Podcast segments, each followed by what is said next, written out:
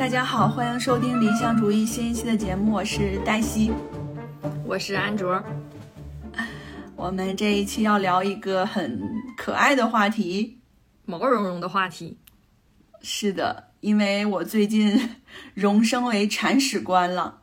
对，它有猫了，而且这个猫来的还挺有缘分的。然后我还给这个猫起了名字，叫菜菜。嗯，是的，我是因为呃有一天吧，很平常的一个下午，我一般就是三四点，呃，会出门去门口的菜市场买菜嘛。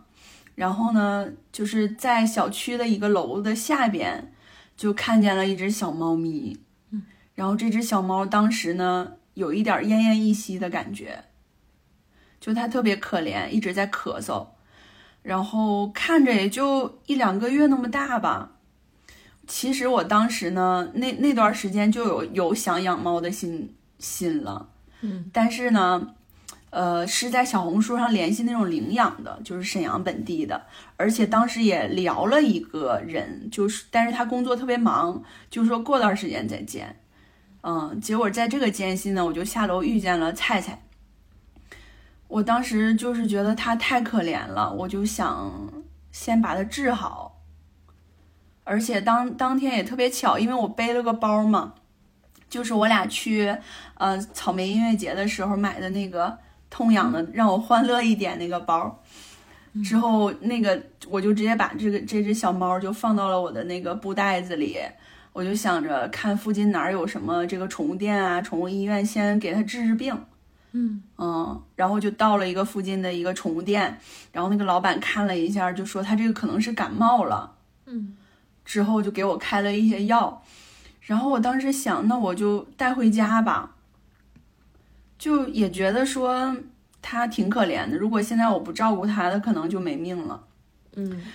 然后就非常的临时的买了一些什么猫砂呀、猫粮啊这些东西，就给带回了家。嗯，现在已经养了一个月左右了。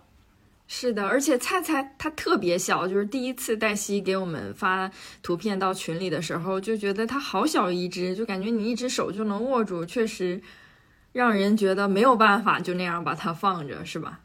是它就是跟我的拖鞋一样大，三九的脚，大家参考一下。嗯，甚至感觉拖鞋在它面前都显得挺大的，庞然巨物。对，然后这只猫就是带回家之后呢，它被我养了几天，看起来就是好转了很多。嗯，然后就就也开始跟我玩什么的，结果呢，中间我就是回了一趟老家。嗯。就把它又扔家里了三天，嗯，然后回来之后呢，它的这个病情就有点恶化了的感觉。我我当时就是因为我我回家的时候就是给他备了很多猫粮啊、水什么的，但是回来发现猫粮没有吃太多，而且呢，他在沙发上拉屎尿尿了，嗯，就是他之前来的时候虽然他很小哈，但是给他猫砂，他就直接知道在猫砂里面上厕所。就是完全没用教，但是，呃，我们可能把它扔家里三天，它有点报复的心理。对，因为当时我们不是也，呃，就是有一个养猫经验比较丰富的朋友说，那可能菜菜是因为就是他觉得自己再一次被抛弃了，所以他就感到很失落，然后算是也是猫的情绪抑郁了，所以他就又生病了。是的，这次生病就很严重，因为我当时回到家呢，其实我一般叫它，它就会马上跑出来，但是呢，那天回来之后，它就一直没出来，就躲在那个衣架底下，然后直到我找到它的时候，它就整个人就状态很差，就在那儿很委屈的样子。后来呢，呃，又过了一两天，它就咳嗽越来越严重，我就不得不带它去医院了，因为我觉得好像吃药没用了。结果去宠物医院呢，也是挺坎坷的。就是如果说养过猫或者狗的人，应该都知道，其实宠物医院呢，它挺黑的。一般你带去一个小宠物，它就会让你做各种检查什么的。然后我们第一天带它去的时候，它那会儿咳嗽有点严重。去的第一家呢是一个连锁的宠物店，然后那个医生呢就是非常的公事公办，而且还要挂号啊，挂号也要费用这种。嗯嗯，就是看诊要收费，然后他他就直接就说你要做一二三四五这些检查，嗯。然后这些检查下来就要四五百块钱吧，嗯。还这还没有就是算上治疗这些，然后当时我俩就是商量了一下，就就想着先带回去再看一下，嗯。又隔了一天，他感觉又有点恶化了，然后我又去了另一家宠物的诊所，然后这个医生就特别好，他说你这个是流浪猫嘛，捡回来的，所以就是我会只给你做一个必须的检查，就是因为小猫生病基本上就那几种，嗯，嗯然后治疗的方式也差不多，就做了一个胸片儿什么的，然后就查出来是肺炎。哦然后那个半个肺都已经白了，就是很严重了，已经发烧已经四十多度了。嗯我就当时特别的揪心，因为这个小动物真的就是跟小孩儿有点像嘛，因为它特别的弱小无助嘛，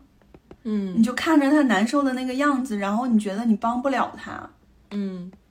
所以当天我就哭得很惨嘛。虽然就只接回家几天，但我就觉得它太可怜了。嗯就是该怎么办呢？然后这个医生特别好，就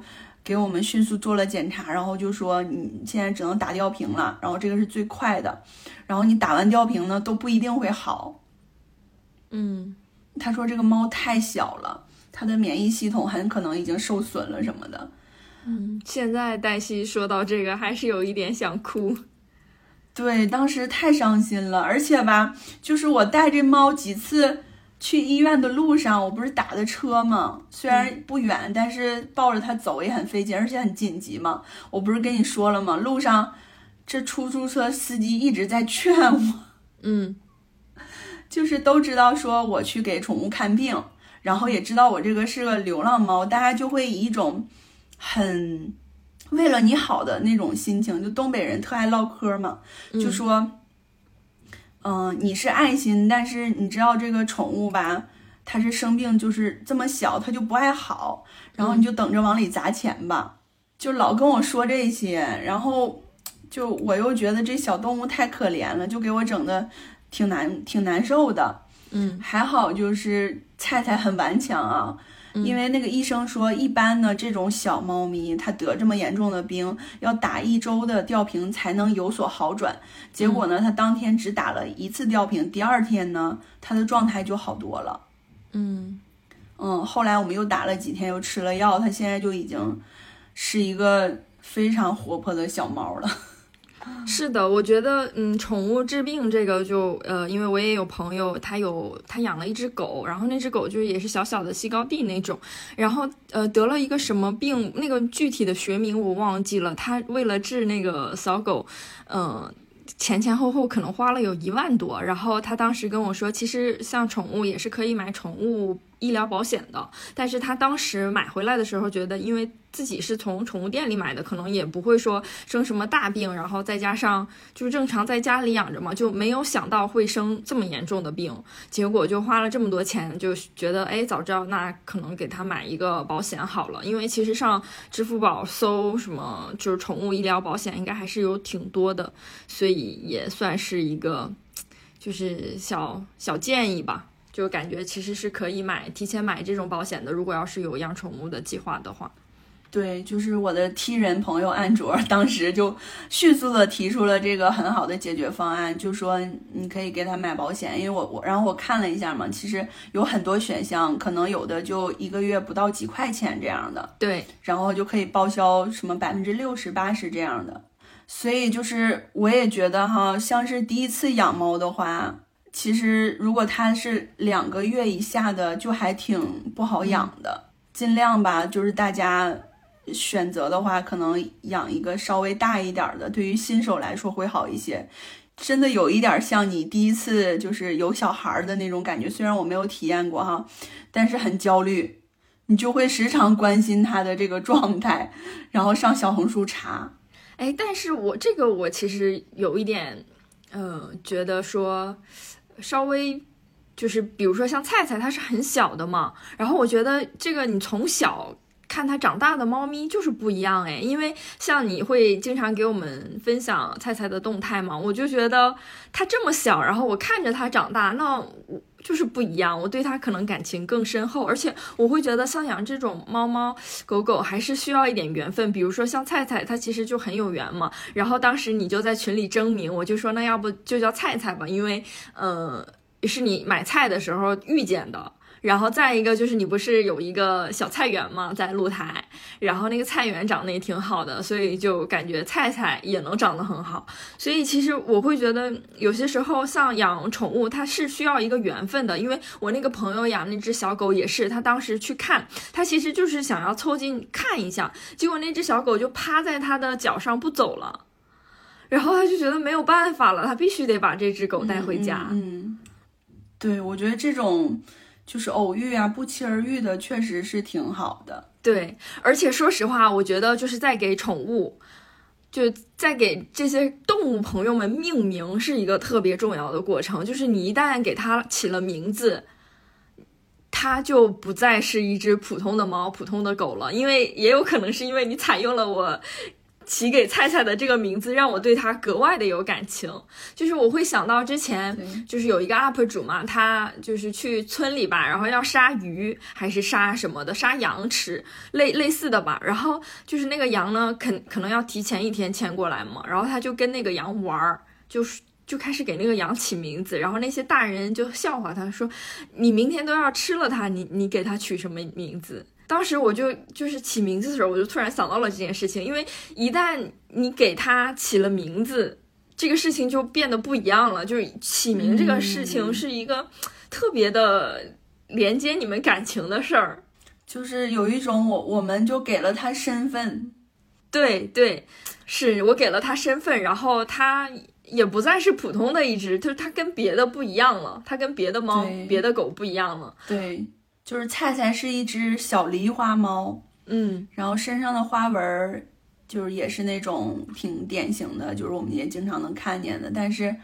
就是它挺可爱的，眼睛挺大的，身上小小的，嗯，对，脑袋特别小，然后会跟着音乐的节拍晃动，看电视的时候。然后它的花纹特别的对称，我觉得就是脸特别小，然后花纹巨对称，就是从中间有一种。就是非常不一样的美感，也有可能是因为它是菜菜吧。对，就是安卓阿姨给起的这个名字，我也觉得很好。嗯，菜菜。然后这次十一不是带回家了吗？嗯。然后我说它叫菜菜，然后我那个小侄子就说是因为太菜了吗？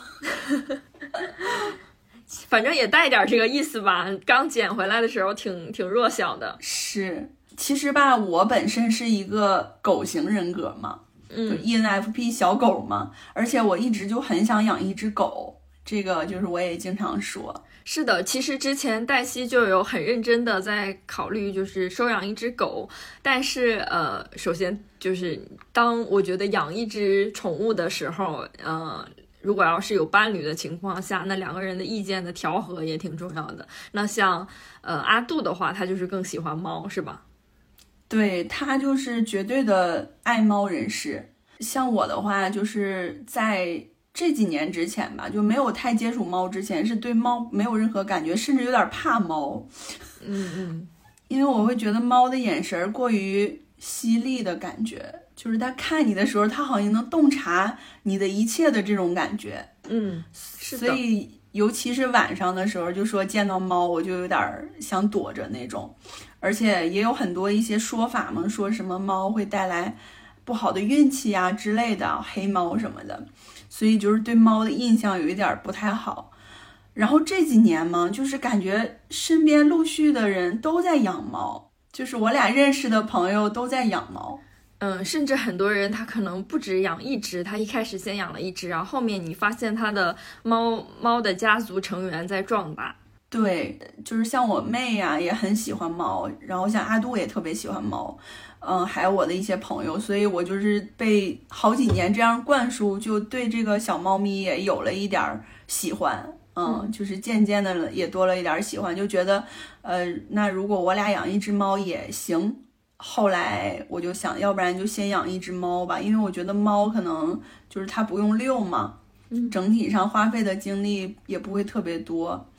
然后我当时不是还联系了一个沈阳本地的，呃，他他是有一个平台，宠物的领养平台的一个人嘛。那个大哥呢，他挺逗的，他就是一个，你就是看起来就是那种很粗犷的大哥，但是他的朋友圈都是在救助各种流浪猫、流浪狗这种。然后他就会发这些说有没有人想要养的话，就可以联系谁谁谁，作为一个平台这样。我一开始跟他说我想养一只狗，他还，啊，对，他说你在家能说的算吗？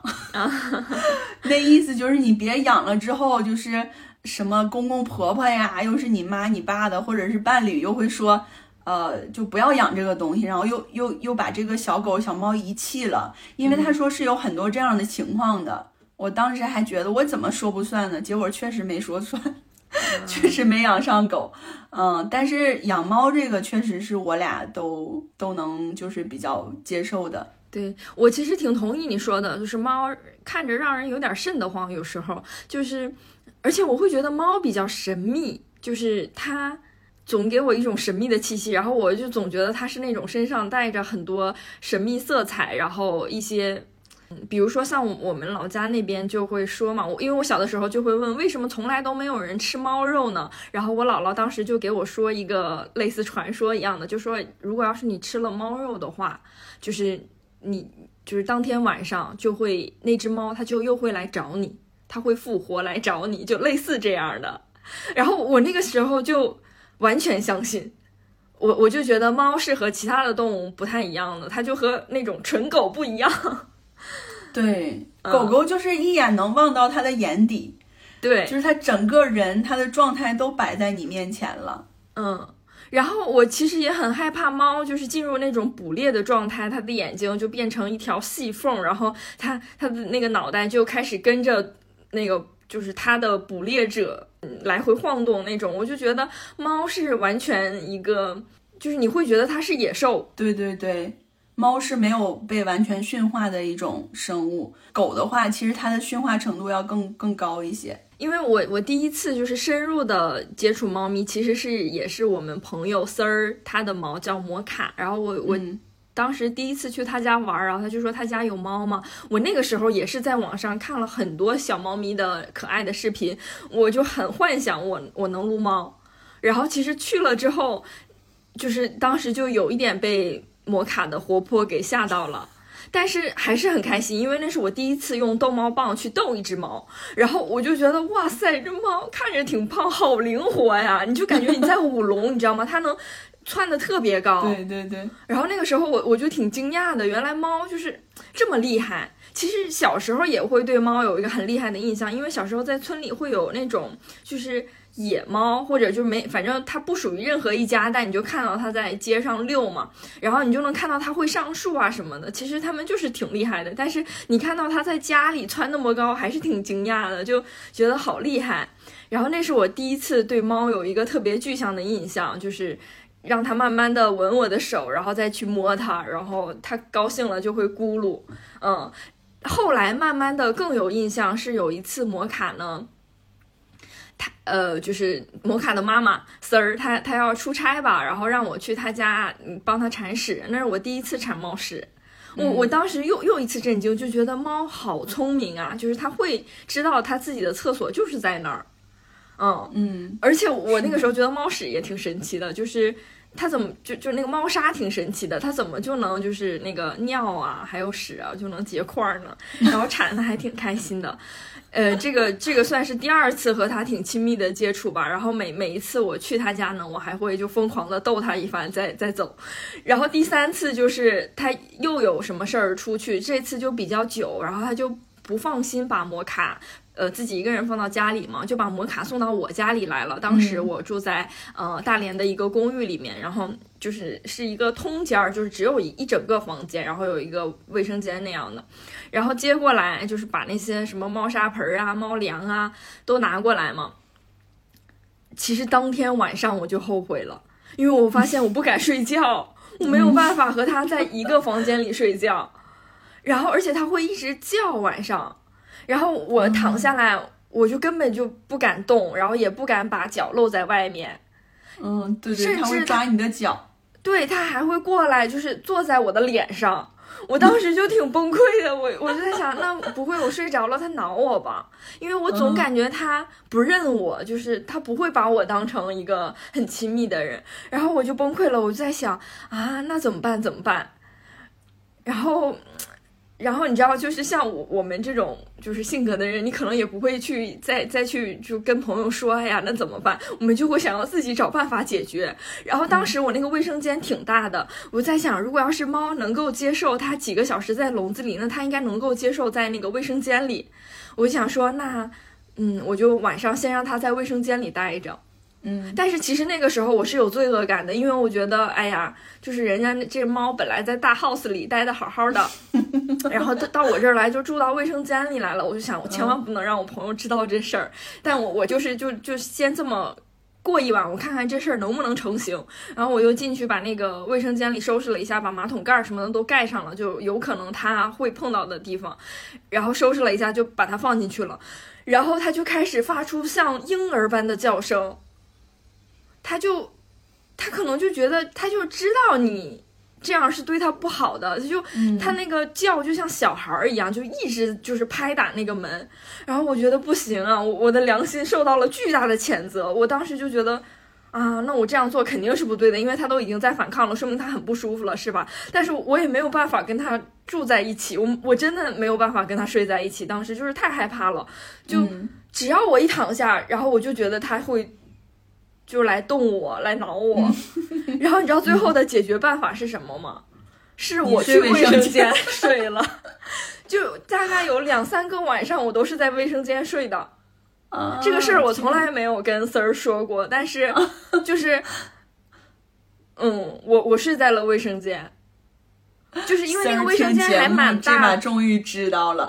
对，就是他那个公寓的卫生间还蛮大的，然后它有一个巨大的洗手台，那个洗手台旁边就是有很有一个长长的大理石的岩板，然后你就可以平时放一些东西的嘛。然后我就躺在那儿睡，而且我都是把门关上，然后躺在那儿睡，因为我就害又害怕他进来嘛。然后我就让他在外面自由的活动，这样他就能舒服一点，就也不会叫了。因为可能我我觉得就是卫生间太小了吧，然后甚至其实我是给它开着灯的，但我不知道应该给它关上灯还是开着灯。然后我我就觉得这个事儿现在想想也挺搞笑的，就很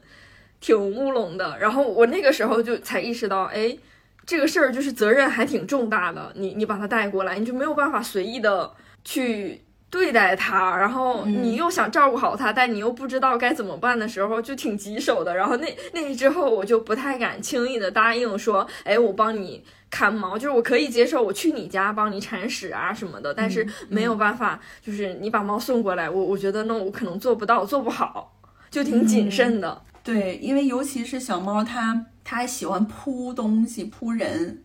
它有的时候会很突然。我又是那种挺敏感的人，就给我吓得一激灵一激灵的，就 就就是我我第一次意识到猫它真的很敏捷，是因为身上不是有拉锁嘛，那个拉锁就在那儿逛荡，然后摩卡就会突然一下扑向那个在晃动的拉锁，或者有什么东西在反光，它就会突然扑向那儿。是是，他们就是对这种东西反应特别的敏捷。嗯然后说到摩卡，就是我跟摩卡也有故事。嗯，就我俩的这个第一次跟猫的接触之旅都是摩卡。对，摩卡是我们的启蒙猫。是的，有两个特别有意思的故事啊。第一个就是我那会儿就是刚去北京那会儿，然后还没有租房子嘛，就是先去找地方这种，我就住在了丝儿家里。嗯，然后他家就是摩卡也在嘛。当时丝儿白天就去上班，然后我就跟摩卡单独在家。然后呢，有有那么几天，我就发现我这个老打喷嚏，眼睛很干涩，然后我就跟丝儿说，我好像感冒了。然后丝儿当时呢就找出来一个日本药，是那种冲剂，就说这个药老好使了，黄色的那个，嗯，我知道那个。说你吃上就能好。然后我说那你赶紧给我冲吧，因为太难受了，一直打喷嚏，眼睛特别干。然后我就我就喝了，喝完之后没过一分钟就说我就说，哎呀，我好像好了。嗯，我说这个药也太好使了，我要赶紧买一包，我直接就在淘宝下单了。嗯，结果呢，第二天我我还是感冒打喷嚏，嗯，但是当天呢，我出门了，又好了。我出门之后发现，哎，好像又又不打喷嚏了。然后我就跟丝儿说：“我说，哎，我出门好像就好了，还是得多出门啊。”然后他说：“你不会是对猫过敏吧？” 嗯，我当时才反应过来，真的，我好像是对猫过敏，因为摩卡是那种长毛猫嘛，嗯，它就是，而且它很喜欢跑酷，所以在丝儿的家里到处都是这个猫毛都有。我就想，哦，原来我是对猫过敏啊！原来当时给我吃的感冒药，我都是心理作用，我觉得我好了。对，可能就是你不挨着那个猫就就好一些，好受一些。对我才知道我是对猫过敏，然后对猫过敏其实真的挺难受的，嗯，就是你会觉得你一直在打喷嚏，然后眼睛特别的干，嗯，整个人的状态也有点不好，就是像而且像重感冒那一种。后来呢，嗯，我就是经常会刷刷毛什么的，觉得能好一些。然后像我老家不是也养猫吗？然后我的做法就是从来不让那个猫进我的卧室。嗯。嗯，然后也不经常抱它什么的，就这样会好一些，但是还是有一点过敏，所以我这次其实养猫的话也有点顾虑，嗯，但是我想的就是跟它隔离嘛，但是好在说菜菜是个狸花猫，我觉得就是它毛没有那么多，也没有那么长，嗯。加上我觉得可能我自己的这个免疫力什么的，有可能休息了这么长时间也有所提升，就是我基本对它没什么过敏反应了。还挺好的，现在，嗯，现在它上我的床跟我一起睡什么的，我基本都没事儿，嗯嗯嗯。然后跟摩卡的第二个故事呢，就是我，我以为我差点给摩卡整丢了，我超级恐慌，也是那次在那儿住的时候，丝儿不是上班嘛，然后我自己在家，呃，然后也是出门回来吧，嗯，下午的时候回到家之后，我就发现，哎，摩卡怎么不见了？我就一直在喊他，我说摩卡摩卡摩卡，我就到处他能待的地方我全找了，找了好长时间都没找到。我当时特别慌，我想着完了，我这友谊的小船要翻了，我来住一趟把人猫给整丢了。然后我想，我开门的时候我也没有看到猫跑出去啊，应该不是啊。然后当时快六点多了吧，我就给丝儿发微信，我说完了，摩卡丢了。他当时正在下班过地铁，嗯，他就当时想，他说什么，也也特别慌。他说，嗯、你什么什么什么地方都找了吗？我说都找了，我找了好长时间都没找到。他说我回去跟你一起找吧。然后后来他跟我说，他当时脑子里想的是，我本来这个计划是这两天我俩去哪儿去哪儿去哪儿玩，结果忽然变成了找摩卡找摩卡找摩卡。然后呢，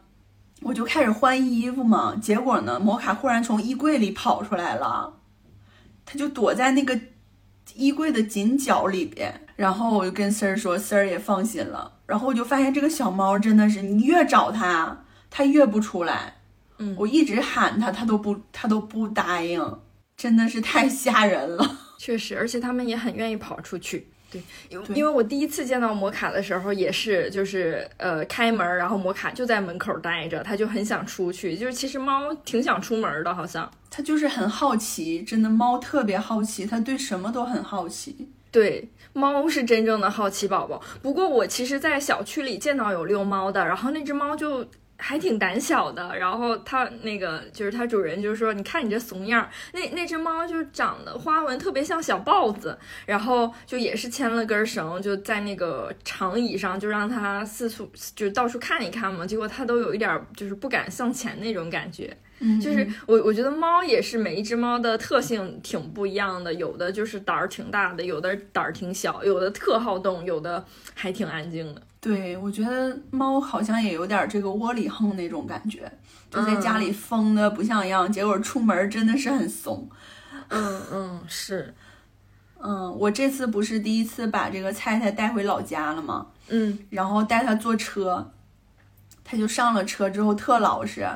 一动不动。嗯，就是在在你给它买那个猫窝里边儿就那么躺着，嗯然后回到家也是，回到家里之后一直躲在那个桌子底下，嗯，嗯躲了两天吧，后来慢慢熟悉了，就开始也是到处跑。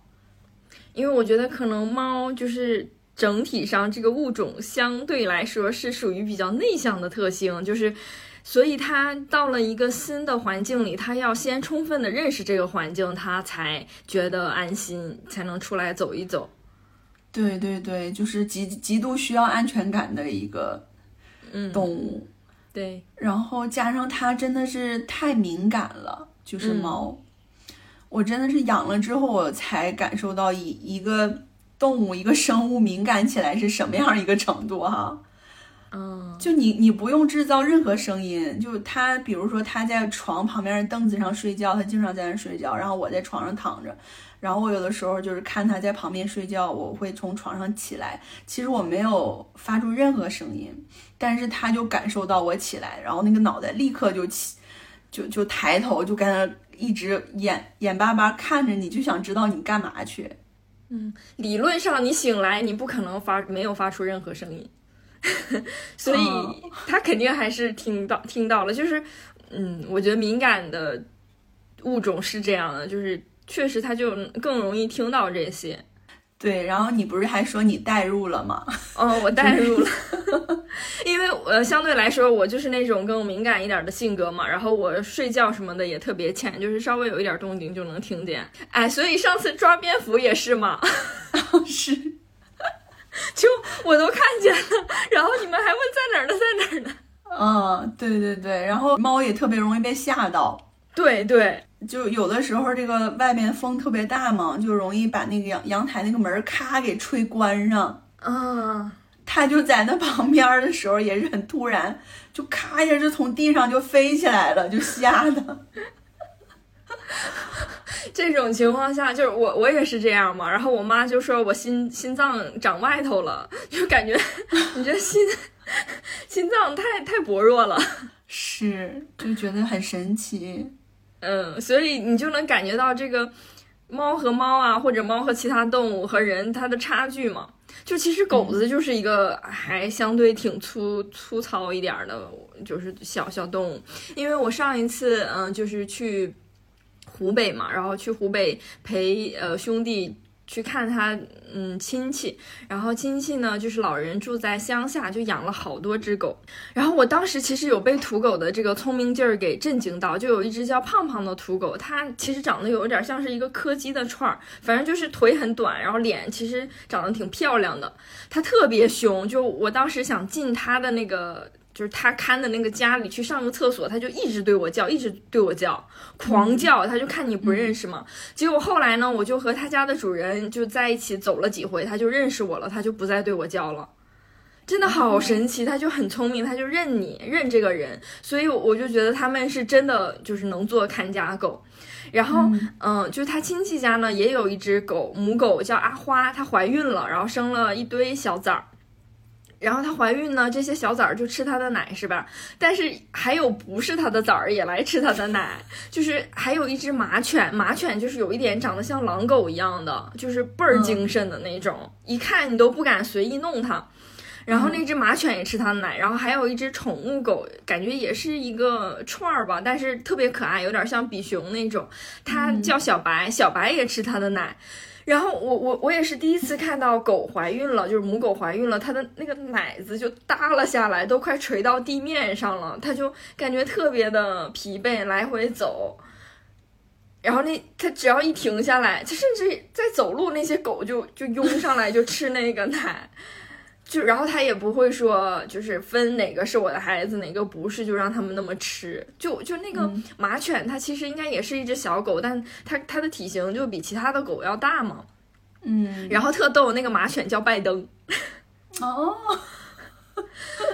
对，然后你就能感觉到这些狗里面也是，其实是存在一个阶级的。就比如说那个胖胖，他们其实应该这些狗子之间都是互相认识的嘛。胖胖就是特凶，然后呃，拜登他就是他带有一个就是先天的优势嘛，他的这个马犬这个。这个基因就跟其他的狗不一样，它看着就很凶、很厉害、很敏捷。然后还有一只狗呢，就是其他家人的，就就是村里另外一家的，我们也不认识。那那只狗就是长得巨巨凶狠，呃，脸上还有一块像疤一样的，就叫它刀疤狗嘛。然后这只刀疤呢，就是感觉它们都不太敢惹，像阿花呀、胖胖呀都不太敢惹，但是那个拜登他就敢上去跟它皮两下。哦，就是那个刀疤一出现，就是那些狗都默不作声了，就都不敢冲它叫啊什么的。嗯，就就是很很厉害。所以看来这不管什么界，这个有刀疤就好使啊。对，它长得也是比较大。应该是体型最大的，但是后后面可能拜登长大一点，应该是能超过它的那个体型。然后再一个呢，就是这些其实是稍微大型一点的狗嘛，像阿花呀、胖胖呀、拜登，还有这刀疤。但是像那个小白，它就是一只宠物狗嘛，很小型的那种，你就能感受到宠物狗和土狗的区别。宠物狗它就巨能撒娇，就是。吃饭的时候可能有一些骨头什么的，因为在村里嘛，就也没有说给它狗粮，就是人吃啥可能剩一点，它们就吃啥，你就给它一些骨头什么的。假如说你连续两次给其他的狗，那小白就不高兴了，就开始冲你叫，而且它那个叫呢，也是就是充满那种撒娇的意味的。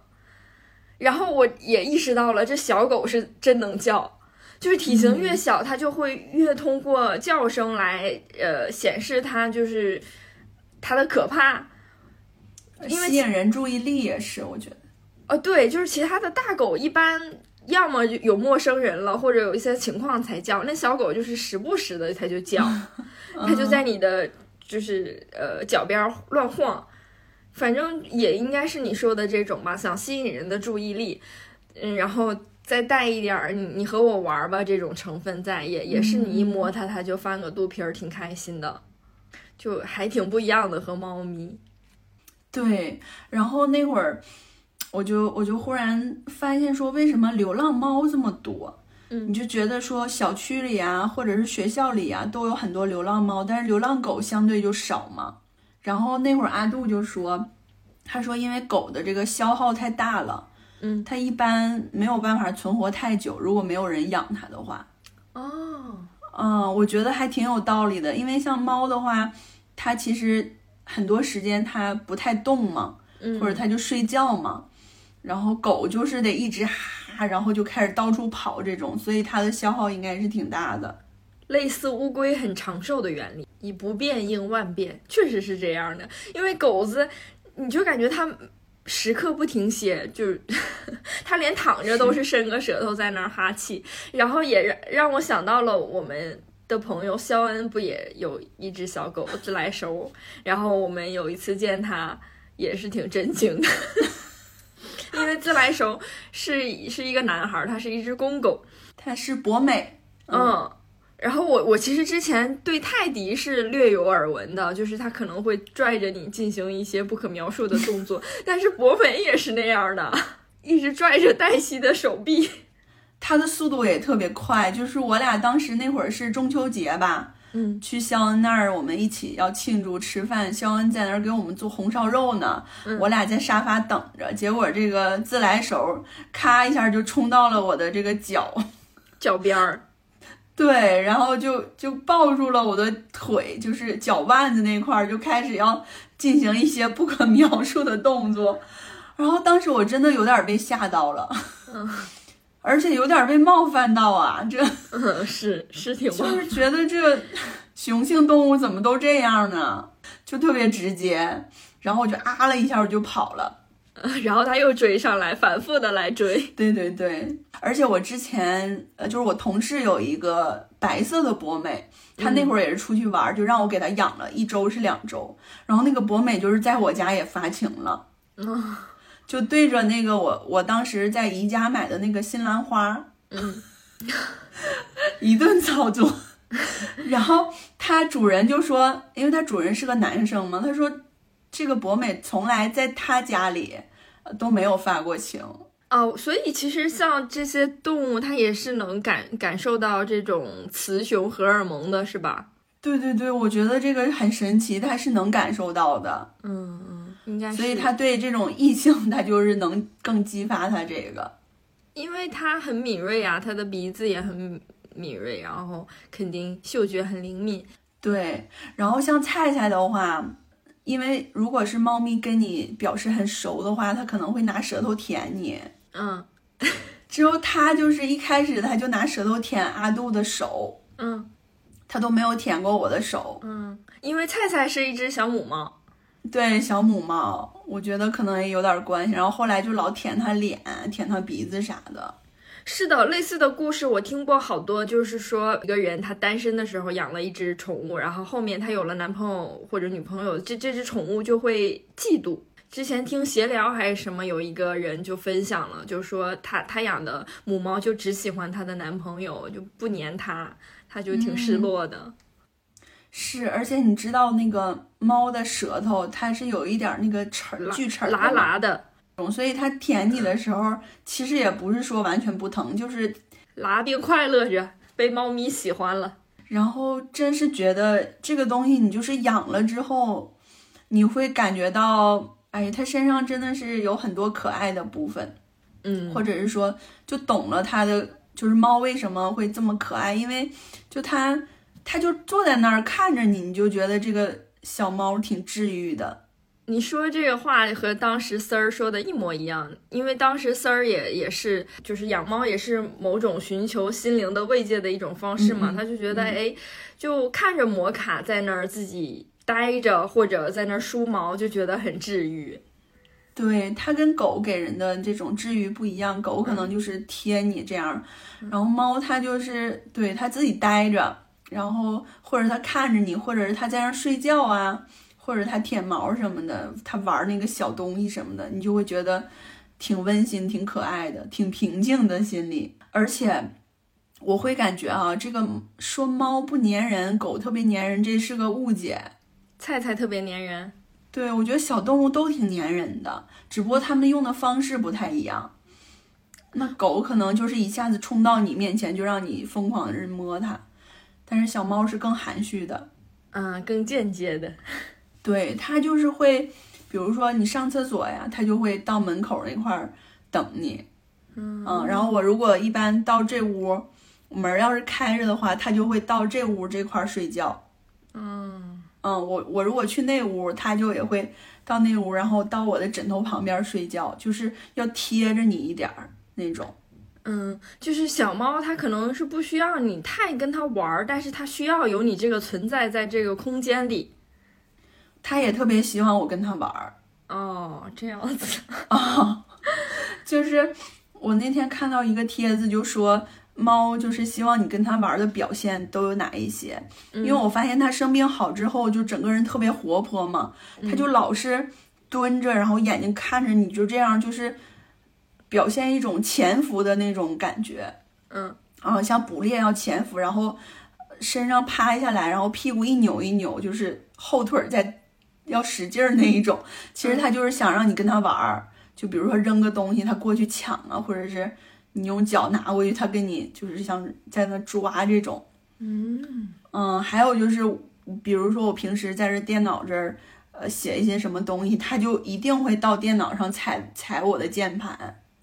嗯，好就是这种，就是为了吸引你的注意力，让你陪他玩儿。嗯。或者是扒拉什么东西，把东西扒拉到地上，嗯。说这个也是为了吸引你，因为你如果就他如果这么做的话，就是能被你看见，嗯。挺像小孩儿的，其实。对，就感觉他这个需求还是挺高的，所以他其实跟狗应该也类似，就是它对它的主人的这种依赖性还是挺强的，就是想着你一直跟它互动。对，这个可能和我们之前想的，就觉得哎，猫可能就是不太搭理你，还不太一样。但可能程度上也不太一样吧，有的猫可能会没有这么粘人一些，但是小猫咪好像是更粘人一些。嗯，啊，而且我觉得很奇怪，就是我前两天去了一个咖啡店嘛，他家就有猫，然后那个猫呢，就是也是巨胖，一直在那儿睡觉，偶尔醒来一下，然后我发现，真的，你单独和猫在一起，你就和它说话，就是你会和它说话，我以为我不会那样呢，就我觉得我不会和动物说话，但是实际上就是你跟它在一起，你会和它说话。然后我觉得你经常跟它说一个话，它就能懂了。嗯嗯，我也觉得他应该是会懂的。就比如说像名字什么的，他应该已经有印象了。对对对。然后我现在说过来过来过来，他就懂。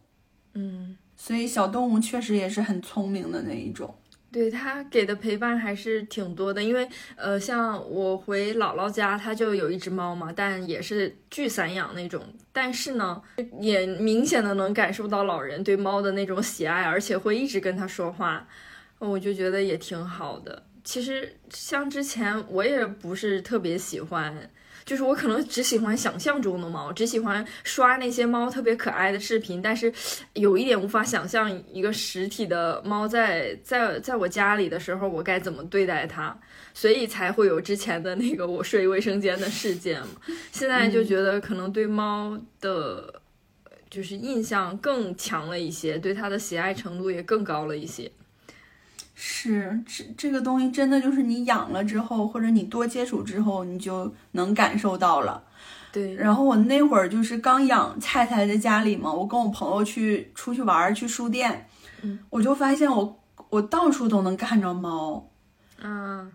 孕妇效应。对对对，就是那个西西弗书店，其实之前也经常去嘛。嗯。然后看的都是一些其他的，但是那天去我就发现这个书的封面上怎么全都是猫呢？就到处都是小猫咪。就是这个，其实我前两天也写了嘛，就是一旦你知道了，就更容易被看见了。就不是呃，当时我发了一个栾树嘛到群里，然后就有群友说感觉好像从来没见过这个树，结果后面。你现在认识了这个树，然后后面一看，其实发现其实自己住的地方也有好多栾树，种了好多栾树。但是你不知道的时候，你对它就是漫不经心的。你知道了，你你认识它了，真正的认识它了，你才能看见它。我觉得，对对，就其实我一开始想养小动物，也纠结了很长时间，就觉得挺担心的，我能不能养好啊？然后都要准备什么呀？这些就挺纠结的。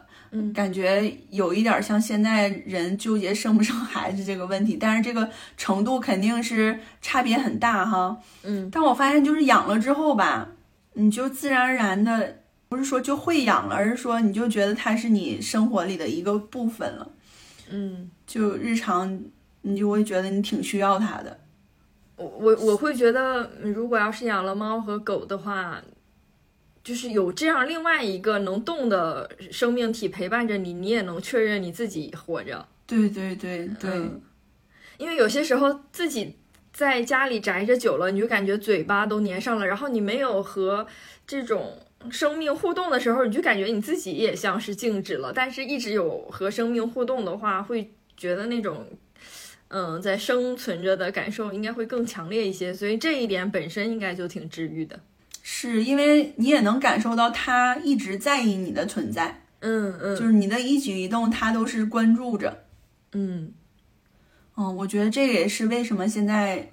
就是很多人单身的人，尤其是就就特别喜喜欢养猫啊这一些，我觉得这种陪伴确实是挺好的。是的，恭喜你有了菜菜的陪伴。对，因为我觉得我做这种决定还是会异常谨慎。确实，因为你就是感觉你你的你多了一个事儿，这个事儿一直是多着的。就是你不管是你干嘛，你出门你都得去想着他该怎么办，然后怎么安置他。嗯，就是确实是有一些操心的。对对，这个肯定还是有很大的责任在身上的。当然，你习惯了这些事情，你都很熟练了，就也不会说这觉得这个事儿特麻烦。但是你一旦没有的时候，你就会觉得这个还是挺沉重的心理压力。对对对，是这样的。就是那会儿，就是我加的那个领领养平台的那个大哥，有一天呢，沈阳就忽然下大雨，他就发了个朋友圈儿，我还挺震惊的。他说以前特别喜欢下雨，觉得在家里听着外边的雨声，感觉很治愈。但是现在每一次下大雨，他就会想，哎，今天晚上要有多少流浪猫就是去世啊？哦，就觉得他就是做这个嘛，他一直在救助嘛，所以他就会一直想着这些。然后我觉得就是因为流浪猫的话，就是母猫的话，它肯定会怀孕，嗯，因为外边就也有很多。公猫也没有人给它做绝育，所以这种流浪猫就会越来越多。然后我就觉得，其实像我一开始想养小动物，我就想我一定要领养，嗯，或者是收养，就不要去买，因为其实像需要被领养、收养的这种猫啊、狗啊特别多，有很多人他就是家里不能养了，因为各种原因吧，嗯。就有很多人送养啊这种，所以就如果说大家有想养这种小猫小狗的，我觉得。最好就是首先去看一下这些平台，或者是小红书也有很多，说就是免费领养的呀，或者是呃有小收一些钱，但是他那个主人主要是为了说他能有一个新的就是比较好的收养的人，感觉这样的话会会就是对这些小动物比较好，也能一定程度上帮助他们。对，感觉他们这个工作也是挺操心的，因为呃，他比如说把一只猫送到你这儿来，他也要牵挂着说这只猫能不能适应你这里，嗯，所以他当时也是很负责的，就问你能能管事儿不？像他们这种呃，一般都会有后续的视频跟访什么的，就是你要接受这种回访，而且他经常会发一些他们救助小动物，就是小动物可能被撞啦、被虐待呀。这种或者就被扔到哪儿就没有人管那种，发这些小视频，他们给送医院里边，嗯，很多人他就是就是用自己的钱在做这个事儿，觉得还挺伟大的。反正我觉得一个人当面对这些小动物的时候，他就能确认自己是不是个好人，因为我我就觉得你很难想象你随意的对待另外一个生命，但如果要是你觉得你可以随意对待的话，那那你就是个坏人，因为有时候会就是对自己是否是一个好人存疑，然后哎，但是你一想到这些毛茸茸的东西，你就会发现自己是个好人。嗯，对，就是觉得不管什么情况下，我都不会那样对它，怎么忍心呢？然后，然后确实也是，你感觉养了猫之后哈，就有的时候看见那种。呃，网上的视频，嗯，流浪猫啊，有一次看见有一个小猫，它就是可能是太饿了哈，它就在那踩自己的肚子，嗯，就是那种视频，简直就是有点看不了，觉得太可怜了。嗯，养过的人肯定不一样。对，好在后来就是也被人收养了，然后人家就说嘛，猫是会报恩的。哦，嗯，日本好像就是对猫，嗯，特别的喜爱嘛。嗯，像还有那个动漫叫《猫的报恩》什么的，对，反正猫猫就是一种还挺不一样的存在，就是我们又觉得它可爱，又又觉得好像就是有很多呃关于猫的这种，就是把它就神话化的一些事情嘛，就觉得它是什么噬元兽啊，或者它可能比人类还聪明啊，就是对它进行了这种解读，我觉得也挺有意思的。还有那个我是猫，夏目漱石写的我是猫，就是就感觉猫可写的挺多的，猫啊狗啊的。之前好像也有看过有那种动物交流师嘛，嗯嗯嗯，然后就说小动物它是觉得自己都是有工作的，嗯嗯，就是它来你家里呢，它自己是给自己安了一个工作的，比如说有的人有的小猫，它就觉得它是助眠师，啊，就这种。它不觉得它是白吃白喝，它觉得它是为这个家贡献一份力量的。某种程度上，它治愈了你，它也确实不是白吃白喝，就是，嗯，就还是互相确认对方的存在吧。就是其实大部分情况下，我们是通依托着另外一个人来确认自己在世上的存在嘛，或者依托着很多人。就是当哪一天任没有任何人记得你的时候，你你可以就说是社会性的死亡了，但是。嗯，如果就算是没有人，还还能有另外一个生命依托着你存在，然后你也依托着他确认自己的存在的话，这个事儿是挺厉害的。仔细一想，嗯，因为我这两天也很感性嘛，就是也过了中秋，然后秋天也到了。那天，呃，因为确实就像你说的，现在人就会纠结说自己要不要小孩啊，或者说怎么处理自己与其他人的这种关系吧。我我就是在中秋节那天。我突然就感性爆发，我就就觉得说，那如果要是没有孩子的人，当你所有上一辈的亲人，比你年长的亲人都不在这个世界上，当然，呃，不在这个世界上，也并不是说按照年龄的顺序，也有可能有意外发生。但但是如果要是就是在一个完美的情况下，你所有的比你年长的亲亲人逐渐的离开你，然后你并没有繁衍出下一代，你就没有新的亲人，对吧？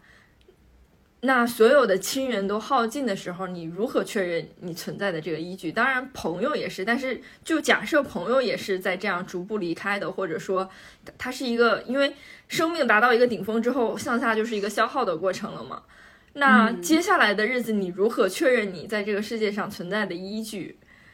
我就会觉得这个事情，就就可能就是像。比如说，我养一只猫，我和它互为存在的依据，这样的方式来确认我存在吧。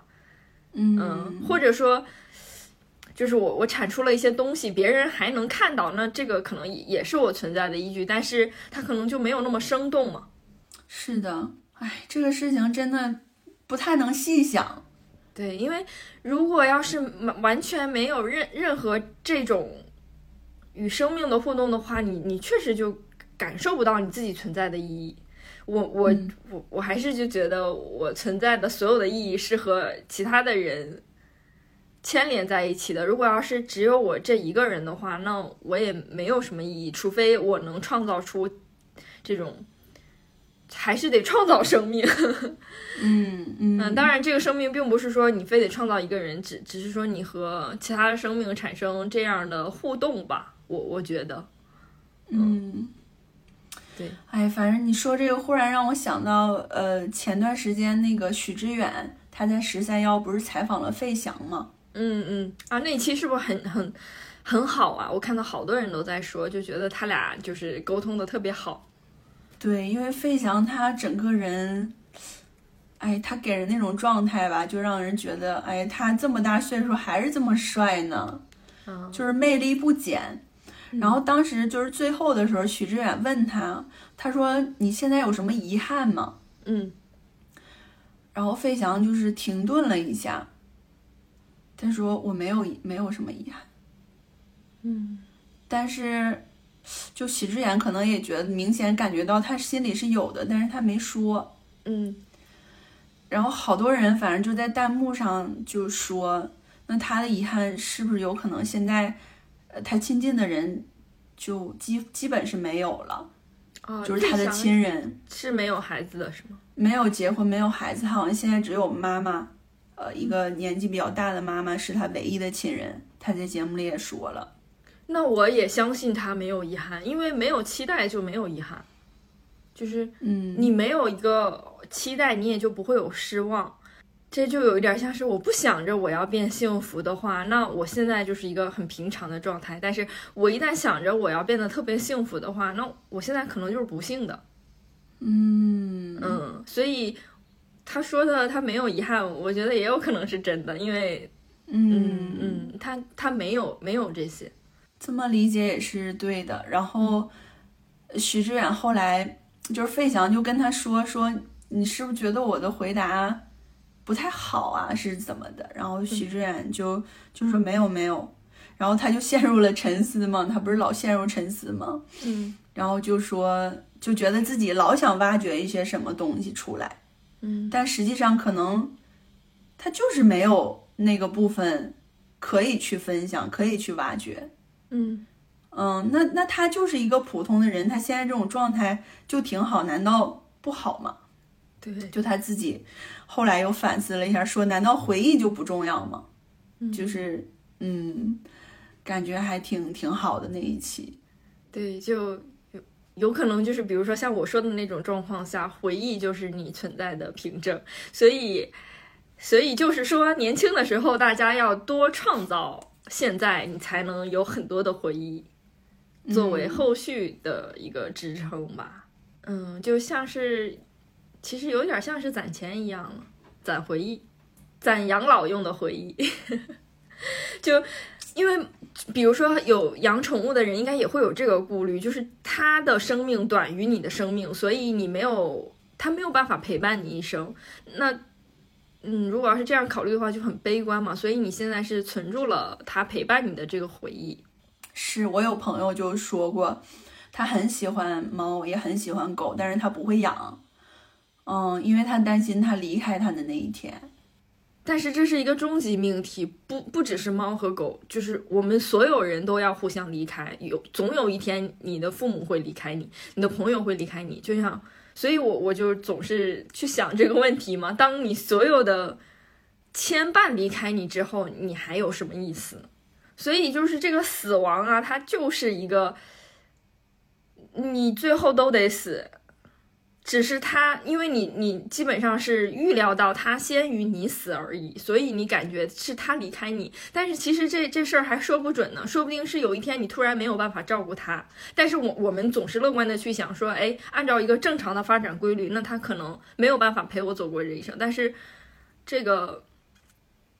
也不完全是确定的，但至少只要你们在一起一段时间，你你们就有这一段时间的共同记忆，就是这一段时间里你的记忆里总有菜菜。我也是倾向于不要把事情想的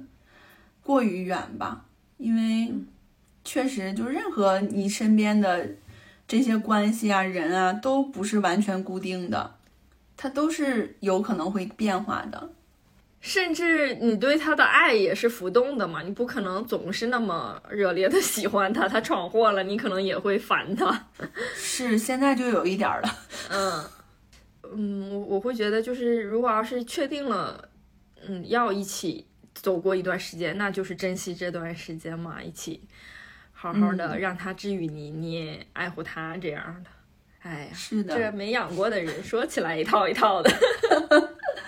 那你觉得你之后会养吗？如果要是在城市里，就是在这种楼里，我觉得不太会。嗯，但我觉得要是有院子的话，养狗是真挺好的，它们就在那儿自由的奔跑，挺快乐的。就我当时照了一张小狗在跑的照片嘛，那张照片我特别喜欢，你就感觉它在笑，然后我就也想到了你的那一句。那个 B 站上的签名，做回快乐的狗。嗯嗯嗯。但我会觉得，如果要是让他在一个楼房里去养一只狗，也挺委屈他的吧？因为狗确实挺需要跑来跑去的，就不停歇。嗯，因为我还是挺喜欢狗的。对，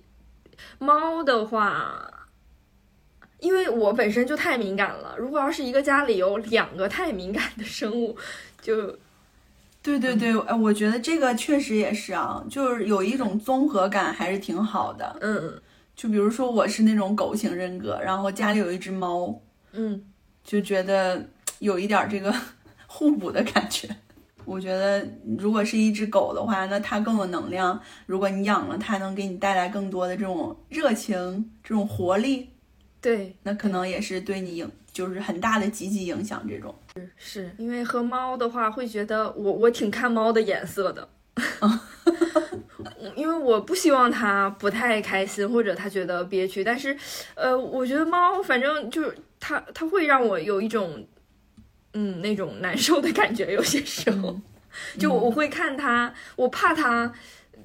不开心了，因为我觉得猫就是很敏感嘛，然后它好多时候那些反应来的也挺也挺迅速的。哎，当时我还给摩卡做了一套表情包在那个 Line 上，因为我我当时就是还在使用那个连我 Line，然后还还上传了一套摩卡的表情包，当时就特别爱给它照相，一看着它不动，几乎就在给它照相。那时候就是。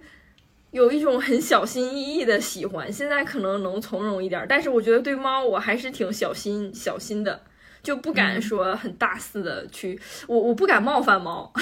嗯，我觉得我觉得这东西就是不要想的太多，就是你你要是想要养啊，你就看看什么时间点，然后什么状态下比较合适，然后就去养就好了。因为我在养之前，我觉得就很纠结嘛，然后就想着准备很多呀，要准备什么，但是实际上，嗯，就是也没啥好准备的。对，就也没啥好准备的，就，哎，小红书上的攻略有的时候真的挺害人的。哦，你还查攻略了？你就觉得你你如果没有准备好这些，你就不能去做这个事儿。就现在营造的氛围都是这样的，但实际上就没有嘛。就是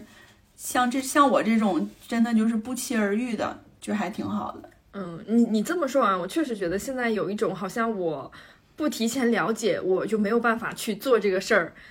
呃，甚至出去玩儿。当然，出去玩儿确实有很多客观的因素啊。你要是不了解它的一些什么，就是呃当地的情况的话，你可能有一些事儿就错过了。但是现在给我造成的这种焦虑感挺严重的，就觉得我必须得提前了解好多情况。但是其实我还我也不太喜欢那种我提前了解太多情况，就是先先去吧。对，哎，主要就是现在写攻略的人太多了，可能就是为了赚流量写这些东西的人太多了，就都到处都是科普的帖子，啊，反正少看吧，我觉得。我觉得我们听友群里其实有很多这个养猫养狗的人嘛，嗯，大家可以分享一下，就是你们的这个铲屎官的经历。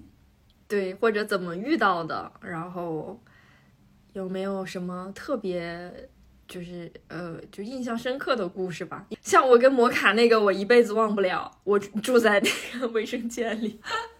是你就会觉得，就是小动物在家里，它是有思想、有感情。对，嗯，确实，它不像一个这个 Jellycat 啊，你放在那儿，它嗯，什么都不知道，所以就真的是需要很多的了解，然后慢慢的去知道它的习性，怎么跟它相处。那我们今天这期就到这儿，然后希望大家给我们留言，让我们也看看你们的小故事。